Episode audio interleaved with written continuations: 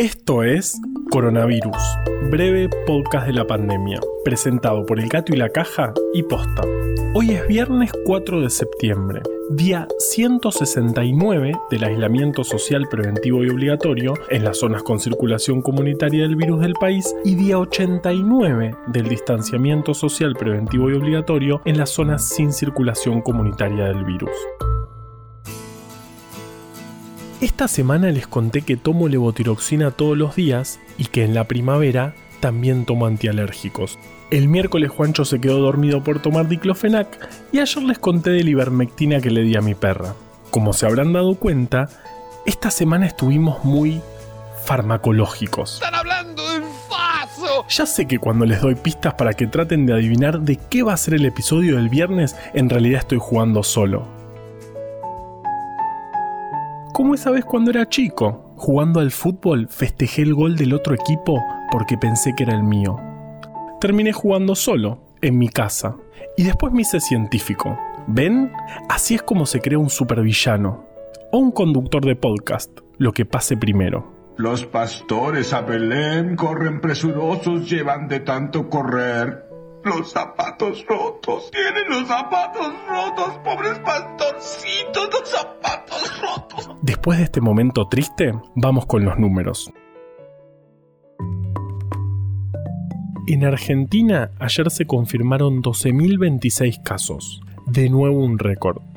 En total suman 451.198. Los acumulados de la última semana son 70.906. Si recuerdan, la semana pasada les contamos con preocupación que se habían sumado en esa semana más de 59.000 casos, lo cual era un montón. Bueno, esta semana superamos lamentablemente esa marca.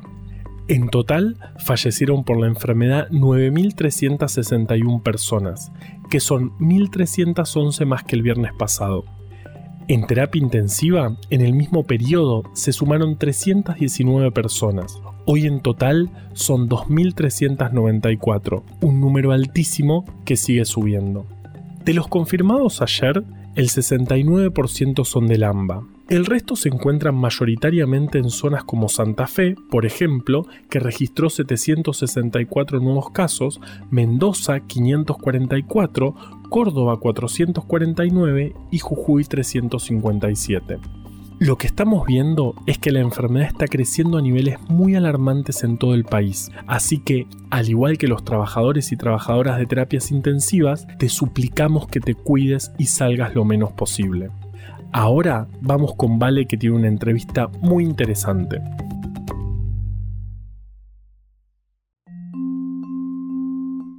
Estamos escuchando mucho sobre gente que no se cuida y se sigue juntando en reuniones sociales a pesar del gran problema con el sistema de salud que venimos viendo. Y así nos enteramos de una explicación de por qué está pasando esto que viene por el lado de la sociología. Por eso, hoy vamos a hablar con Daniel Feierstein, sociólogo e investigador de CONICET.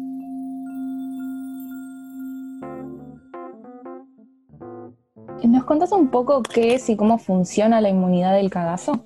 La inmunidad del cagazo, primero tengo que aclarar, siempre me gusta porque los, los buenos académicos citamos las fuentes, digamos, ¿no? ¿no? es un concepto mío de Roberto Chenique, un bioquímico del CONICET. Yo lo tomé porque me pareció muy gráfico, muy interesante.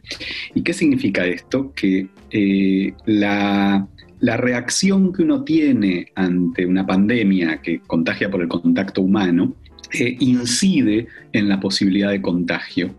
Y por lo tanto, cuando él crea el concepto de inmunidad de cagazos para discutir con el concepto de inmunidad de rebaño. ¿sí? ¿Qué significa la inmunidad de rebaño? Esta idea de que eh, llega un momento que si todos nos vamos contagiando, eh, el virus deja de circular porque ya no tiene a quién contagiar.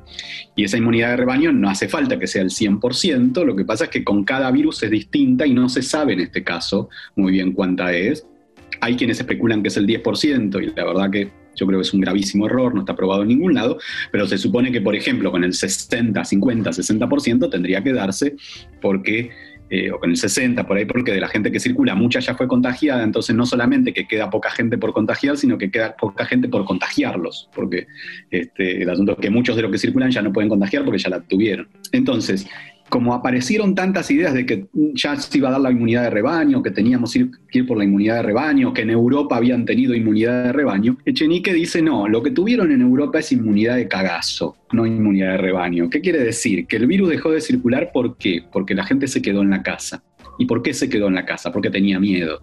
Esta es la inmunidad del cagazo. Y como muchos se quedaron en la casa, los pocos que circularon se inmunizaron muy rápido.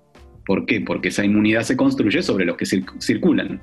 Ahora, ¿qué pasa con la inmunidad de cagazo? Que si dejas de tener cagazo, salís y entonces te contagias. Y entonces, o sea, si salimos mucho, nos contagiamos y entonces no hay ninguna inmunidad.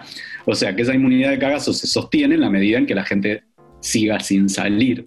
Es un poco la idea este, que mostraba este tema de hay un efecto inmunidad que tiene que ver con que todos estemos asustados y nos cuidemos. Y eso genera un efecto de inmunidad, eh, aun cuando algunos circulen porque la gran mayoría que nos cuidamos estamos protegiendo a todos, a los que nos cuidamos y a los que circulan también, porque al, circular muy poco, los que circulan se inmunizan rápido y bueno, los que no se contagiaron ya no se contagian más. Una pregunta que es un poco complicada, pero ¿cómo deberíamos comunicar en este contexto sobre los cuidados que, que deberíamos tener frente al coronavirus si al mismo tiempo tenemos como experiencias pasadas que sabemos que cuando comunicamos a través del miedo, diciendo que esto, esto horrible es lo que te va a pasar, eh, sabemos que eso tampoco funciona.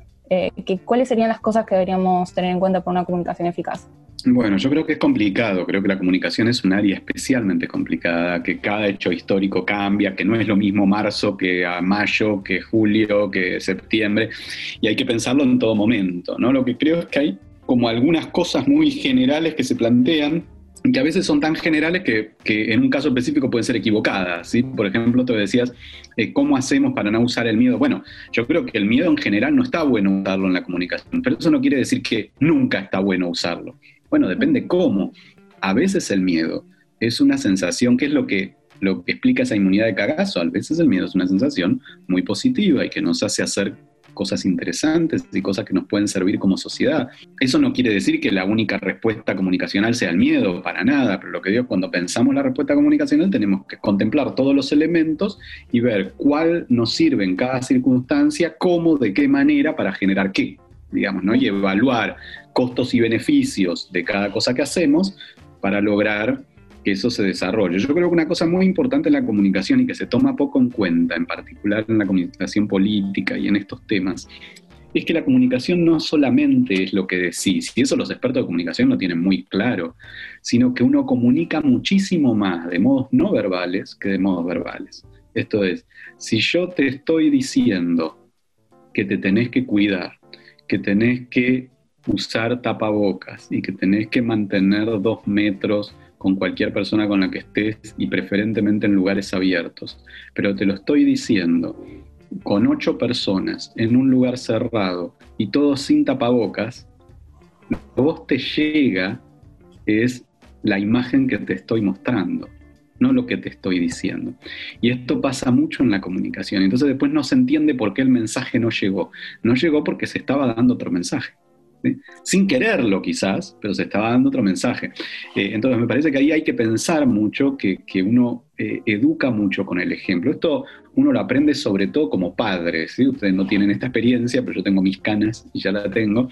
Y esto es, como padre uno puede decirle un montón de cosas a sus hijos, pero la verdad lo importante y lo que retoman los hijos es lo que uno hace, lo que uno dice, lo que uno hace cómo se comporta. Entonces, si uno dice que hay que comportarse de una manera ante la vida, se comporta de otra, lo que se transmite es lo que hace, se comporta todo lo demás y es más, pierde eficacia la palabra, o sea, pierde más eficacia todavía, porque cuando la palabra más o menos va en conjunto con la acción, esa palabra puede cobrar valor como, como posibilidad de simbolización, pero cuando la palabra va para otro lado que la acción, eh, lo que transmite es la acción. Entonces me parece que esas son pero bueno, para nada las únicas. ¿eh? Una pregunta imposible la que me hacías. Algunas cosas que se me ocurren que son importantes en la comunicación.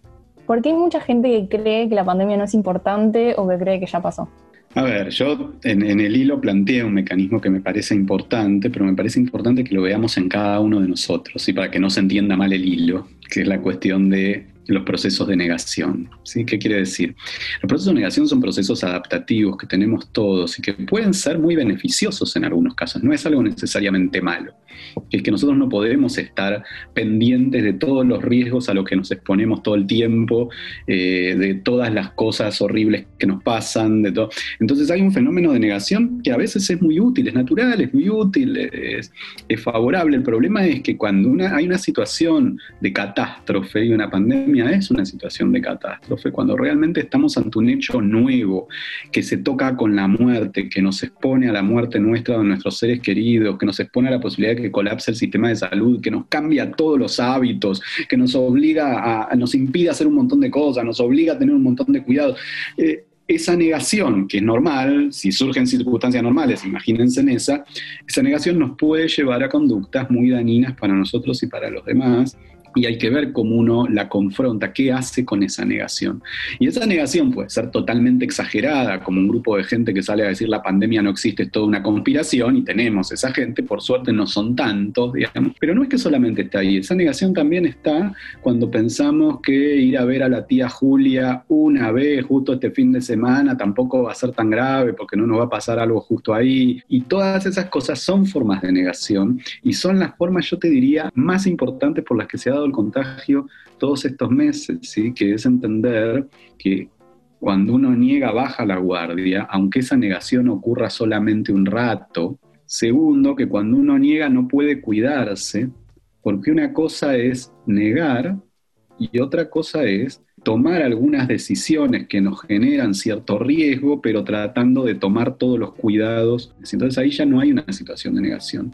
Si yo considero que eh, a, lo largo de seis meses, la verdad que, porque digo, ustedes que son chicas jóvenes, sí, considero que a lo largo de seis meses, la verdad que siento que tengo que ver a mi novia, este, más allá de hablar por Zoom todos los días, o por chat, o por lo que fuera. Eh, una cosa es que yo diga, bueno, la verdad que voy a decidir hacerlo porque ha pasado mucho tiempo, entiendo que es un riesgo, entiendo que, que no estaría bien, pero tomo esa decisión pero eh, le voy a pedir, y yo también lo voy a hacer, de no estar en relación con otra gente, y entonces que realmente si los dos nos hemos estado cuidando mucho y somos muy cuidadosos en el traslado de un lugar al otro, la verdad que el riesgo va a ser muy pequeño. Ahora, si yo estoy en estado de negación, digo, yo no aguanto más y lo voy a ver, y qué sé yo, entonces lo veo, pero también veo a mis amigos, pero también veo a la tía Julia, y también veo a la abuela, y también y entonces ahí voy pasando de un lugar a otro y es un desastre porque no aguantaba más una cosa. Bueno, quizás esa cosa podía aceptar, si no entro en estado de negación, podía aceptar eh, la importancia de hacerla, pero bueno, hay que construir los cuidados para hacerla bien. Si me parece tan importante, quizás la tengo que hacer, pero bueno, tengo que ver cómo la puedo hacer bien, ¿sí? Cómo puedo hacerla del modo que me implique no solo a mí, sino a todos los demás el mayor cuidado posible, porque cuando yo no estoy con otros porque quiero ver a mi pareja una vez, la estoy cuidando a mi pareja. Y cuando le pido a mi pareja que haga lo mismo, es para que me cuide a mí. No es solamente eh, cuidarse uno. Y eso es muy importante entenderlo, que en una circunstancia de pandemia, lo más importante no es que entendamos el riesgo que tenemos nosotros, sino que entendamos el riesgo que tienen los demás, que tenemos la obligación de cuidar a los demás y que lo que hacemos nosotros incide en los demás. ¿Y qué rol crees que deberían cumplir las ciencias sociales en un contexto como el actual? Bueno, es parte de la discusión que se armó con el hilo y con muchos artículos que vengo planteando de hace rato, que me parece que es un rol crucial. ¿sí? ¿Por qué? Porque la pandemia es un fenómeno social. Es mucho más un fenómeno social que un fenómeno médico. Es también un fenómeno médico. Claro, todos los fenómenos de la realidad son multicausales, ¿sí? pero la pandemia tiene que ver con comportamiento, o sea, hay un elemento biológico, hay un virus que ingresa en el cuerpo, produce una reacción, esa reacción que produce requiere un tratamiento médico. Esa es la parte médica, biológica médica, un virus que genera un efecto que requiere un tratamiento que puede llevar a la muerte. Ahora, las formas de ver qué hacemos con eso, más allá del tratamiento, esto es, más allá de alguien que trabaje en la vacuna, que será un tema bioquímico, y más allá de alguien que trabaje en el tratamiento, ¿sí? que es, bueno, qué hacemos cuando la gente se enfermó, este, cómo la tratamos en el, hospital, si la internamos, si no la internamos, si le ponemos el respirador, si no le ponemos el respirador, si se trata de una neumonía, si no se trata, si en realidad no es respiratorio, sino la tormenta de citoquinas, todo lo que se va descubriendo de la enfermedad, eso es médico. Ahora, si hacemos o no hacemos cuarentena, quién puede salir, quién no puede salir, cómo, con qué cuidados, este, qué tipos de actividades tenemos que tratar de reformular, eh, qué tipo de actividades eh, permitimos hacer, cuáles no, por cuánto tiempo, cómo más. Bueno, todo eso es social. Entonces, en eso, los que saben son los sociólogos, los psicólogos sociales, los urbanistas, los geógrafos, los economistas, no los médicos. Entonces el problema de muchas cosas que han fallado es que se creyó, porque es un problema muy fuerte en los médicos, en la formación de los médicos, que como los médicos están muy cerca de la vida y la muerte, eso ha generado una carga tal que impuso, también producto de la formación de los médicos en muchos lugares del mundo, impuso en el médico una idea de que todos los elementos que rodean una enfermedad eh, tienen que ver con su acción. Y la verdad que eso no es así. El proceso de salud-enfermedad es muchísimo más que la medicina. Y no solamente en una pandemia, en cualquier, en cualquier enfermedad. Y hay que entender el componente psicológico, el componente social de un proceso de enfermedad. ¿Por qué? Porque si no, no podemos lidiar con esa enfermedad. Me parece que esto, bueno, creo que estos días, a partir del lío que se ha armado, me parece que se está empezando a entender, digamos, ¿no? Pero, pero me parece que es muy importante, es muy importante porque, porque requiere un diálogo, ¿sí? porque no es tampoco que, que los sociólogos vamos a resolver todo. Es un pedacito, y los economistas tienen un pedacito, y los urbanistas tienen un pedacito, y los psicólogos tienen un pedacito, y los médicos tienen un pedacito. Y los matemáticos y los que hacen simulación, que son importantísimos, los que trabajan en simulación estadística, son muy importantes. ¿Por qué? Porque son los únicos que pueden pronosticar escenarios. Y ese, ese pronosticar escenarios es muy importante. ¿Por qué? Porque como este virus tiene delay, las cosas que pasan hoy son las que pasaron hace 15 días. Esto es lo que vivimos hoy es lo que pasó hace 15 días. Eso es muy difícil porque es muy antiintuitivo, es muy difícil trabajar con eso. Entonces necesitas gente que trabaja siempre con eso, como los matemáticos que hacen simulación, para que puedan armar escenarios dentro de 15 días. Porque las medidas que tomamos hoy se van a ver en 15 días. Entonces digo, necesitamos muchas disciplinas pensando juntas, ¿no? Porque la realidad es así. Cuando uno piensa cualquier elemento de la realidad, siempre involucra todas las disciplinas. Bueno, y última pregunta, ¿cómo estás atravesando vos particularmente el aislamiento y la pandemia? A ver, con una situación de mucho cuidado, estoy conviviendo con mi pareja eh, en el departamento.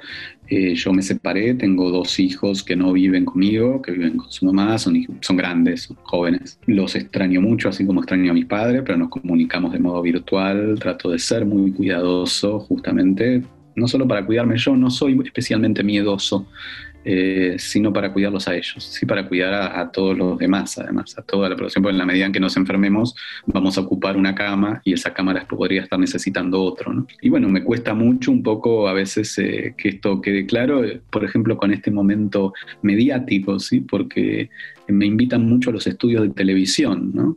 Y yo trato de explicar por qué no me parece bien, por qué eh, me parece mejor que lo hagamos por Zoom, porque es esto que te decía que uno transmite con la acción, no con la palabra. Entonces, si yo voy a un estudio de televisión sin barbijo, a estar con cinco personas todos juntos, este, gritándonos y, salivando en el estudio durante una hora, eh, para decir todo lo que te estoy diciendo, en realidad lo que estoy transmitiendo es lo contrario de lo que digo. Y me parece que eso cuesta entenderlo, pero es fundamental, tiene que haber una coherencia entre lo que uno dice y lo que uno hace, ¿no? Más allá de que creo que habría que pensar, por ejemplo, protocolos para los medios de comunicación. Me parece que no se puede dar más eso. Sería muy fuerte para la población y jugaría muy bien que, por ejemplo, los almuerzos de, Mirta Legrand, este, que ahora los, los, lleva Juanita Viales, se hicieran más allá de preguntarse si tendrían que ser un, almuerzos sin comida y que no almuercen, sino solo hablen, pero además con Juanita Vial y todos sus invitados con barbijo. ¿no? Me parece que esto generaría un efecto en la población. Eh, así como genera un efecto lo contrario, que parece que hay gente que puede estar sin las medidas de cuidado porque son celebrities o porque son lo que sea, o sea, para algunos no vale. Y si para algunos no vale, la población se pregunta, entonces ¿por qué vale para mí? Entonces no vale para nadie y entonces es un desastre, ¿no? Parece que hay muchas cosas para, para pensar en ese sentido.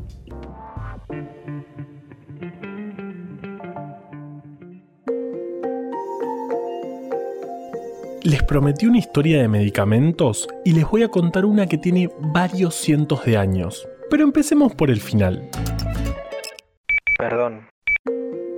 Desde que empezó la pandemia se habló de la hidroxicloroquina. La mayor parte de las veces sin muchas evidencias, porque no hay nada que nos diga que puede ser buena para tratar el coronavirus. Lo que pasó, si no lo recuerdan, es que la hidroxicloroquina se hizo famosa al comienzo de la pandemia porque mostró ciertos efectos antivirales en ensayos de laboratorio. Rápidamente, los presidentes de Estados Unidos y Brasil dijeron que funcionaba como tratamiento efectivo contra el COVID-19, lo que provocó desabastecimiento de la droga y a la vez varios pacientes muertos por sus efectos secundarios. Un tiempo después salió un trabajo en la revista The Lancet que decía que en pacientes internados por coronavirus no mejoraba el pronóstico, sino que lo empeoraba. Y a las dos semanas tuvieron que retractarse porque los datos del estudio eran falsos. Actualmente no hay evidencia de que la hidroxicloroquina funcione como tratamiento para el COVID y su uso no está recomendado. Lo que sí sabemos es que la hidroxicloroquina es un tratamiento efectivo contra la malaria. La malaria es una enfermedad tremenda, transmitida por el mosquito Anófeles. De hecho, es la primera enfermedad que se descubrió que podría ser transmitida por estos insectos, cuando el médico francés Charles Louis Alphonse Laveran la describió en 1880. Y eso fue importantísimo, porque recién ahí la comunidad científica decidió escuchar a otro médico, Carlos Finline, un médico cubano que hacía años sostenía que el mosquito era el agente transmisor contra otra enfermedad terrible, la fiebre amarilla. Así empezó la humanidad a despertarse ante una verdad tremenda, que no son los osos, ni los leones, ni las ballenas blancas gigantes, sino el mosquito el animal que más humanos mata, justamente por transmitir estas enfermedades. Ahora que nombré a los mosquitos, es importante recordar que estamos en el mejor momento para descacharrear, ya que todavía es invierno y los mosquitos que transmiten dengue, chikungunya y zika están en su etapa más vulnerables, como huevos. Pero volvamos a la malaria. A esta enfermedad la causa un parásito intracelular llamado Plasmodium, transmitido por el mosquito y que desarrolla parte de su ciclo de vida en los glóbulos rojos de humanos, justamente donde la verán los observó por primera vez. Y a pesar de tener tratamiento gracias a drogas como la hidroxicloroquina, la malaria sigue causando problemas. Se estima que los casos de malaria en 2018 fueron aproximadamente 228 millones y que murieron 405.000 personas por esta enfermedad, mayormente en África.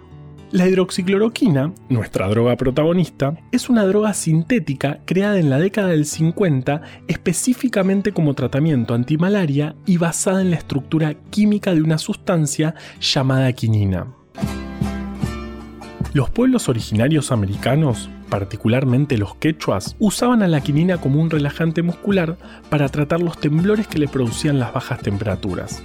Estrictamente, los quechuas no usaban la quinina pura, sino la corteza de un árbol llamado cinchona, aunque probablemente llamaran al árbol de distinta manera, porque la historia dice que la esposa del virrey del Perú, la condesa de Chinchón, fue curada de una fiebre cuando la trató un doctor peruano con corteza de cinchona, que en ese momento no se llamaba cinchona, porque si no, imagínense el tamaño de la coincidencia como esa vez que el médico después de ver mis estudios me dijo que yo tenía el síndrome de Carballeda.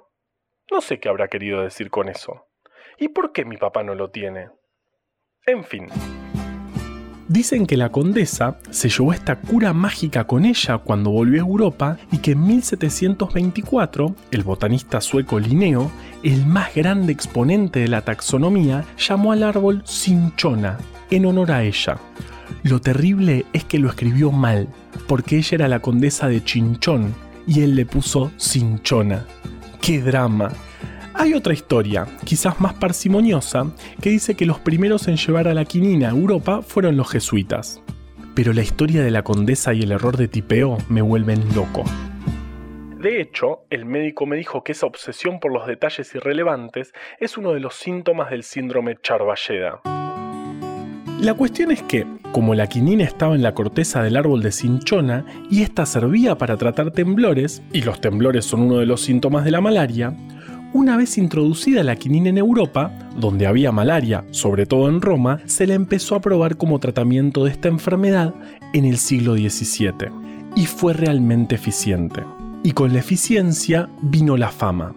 Y con la fama, las historias espectaculares como la de Samuel Hahnemann, quien se preguntó cómo funcionaba la quinina y no encontró mejor forma de averiguarlo que consumirla él y ver qué pasaba.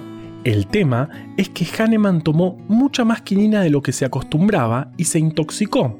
Esa intoxicación le produjo fiebre y vómitos, síntomas que también da la malaria. Y seamos honestos, muchas otras patologías. Dijo algo así como, esta cosa cura la malaria, pero si la tomo en grandes cantidades me genera la enfermedad. Entonces su razonamiento fue hermoso, por lo creativo, pero también por lo incorrecto. Él pensó que si diluimos mucho a cualquier agente que causa una enfermedad, entonces podemos curarla. Escribió sus resultados en 1810 y así nació la homeopatía, área que nunca en su historia logró obtener evidencia científica de su funcionamiento. Al final esa te cura de un lado, te jode del otro. A pesar de que mi abuela Esther insiste en que tiene un amigo al que le funcionó. Como si no supiéramos que nos miente y que ese pelado que trajo en Navidad no es su amigo, sino su novio. ¿Cómo te una cosa? Estás jugando con la reputación de dos personas. La tranquilidad de dos familias está en tus manos. Yo te vi con Sergio. Mientras la cinchona cada vez se hacía más famosa como tratamiento para la malaria, Europa seguía invadiendo territorios en África y Asia, donde la malaria era endémica. Uh, eh, está sonando un teléfono, no se sienta. Hola, ¿Por qué estás contestando el teléfono? porque vivo aquí. ¿Y la señora Monique? Vive en la casa de al lado. Sí, ya sé. Para ese entonces ya se sabía que la quinina no solo servía para tratar la malaria, sino como tratamiento preventivo, por lo que el Imperio Británico en 1848 decidió gastar 53.000 libras en quinina para sus tropas en India. Hasta acá todo bien, pero había un problema. La quinina era muy amarga y los soldados, muy valientes y rudos para el combate, no la tomaban porque les parecía muy desagradable. O sea, que a pesar de las inversiones, los soldados seguían contagiándose de malaria. Entonces, la estrategia fue otra idea brillante. O capaz no tanto, agregarle alcohol. Empezaron a mezclar la quinina con el gin y de repente ya no era tan desagradable. Un poco porque estaban borrachos, otro poco porque al parecer, al mezclar quinina y alcohol, se genera una solución con cierto sabor dulce habían inventado, sin saberlo, el gin tonic. Porque, lo que no les dije, es que el principal componente del agua tónica que tomamos hoy es la quinina. Y si no me creen, pongan un vaso con agua tónica bajo la luz UV y van a ver que se ve fluorescente, porque tiene quinina. Sí, tampoco les dije que la quinina también florece al UV, pero ojo, usen protección porque ese tipo de luz puede ser dañina. La primera agua tónica comercial fue creada por el comerciante británico Erasmus Pond en 1858. Realmente no puedo entender cómo James Bond toma martini y no gin tonic. Lo siguió Johann Schwepp, un científico suizo, en 1870, cuando inventó la Indian Tonic Water.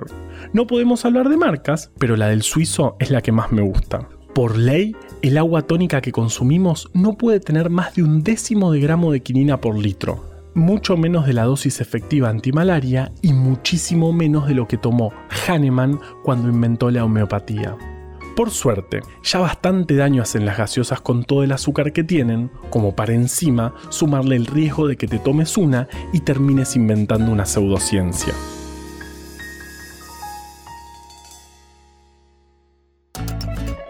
Coronavirus, breve podcast de la pandemia, es una producción original del Gato y la Caja junto a Posta. Si vas a compartir un audio, que sea este. A la desinformación le tenemos que ganar en su cancha.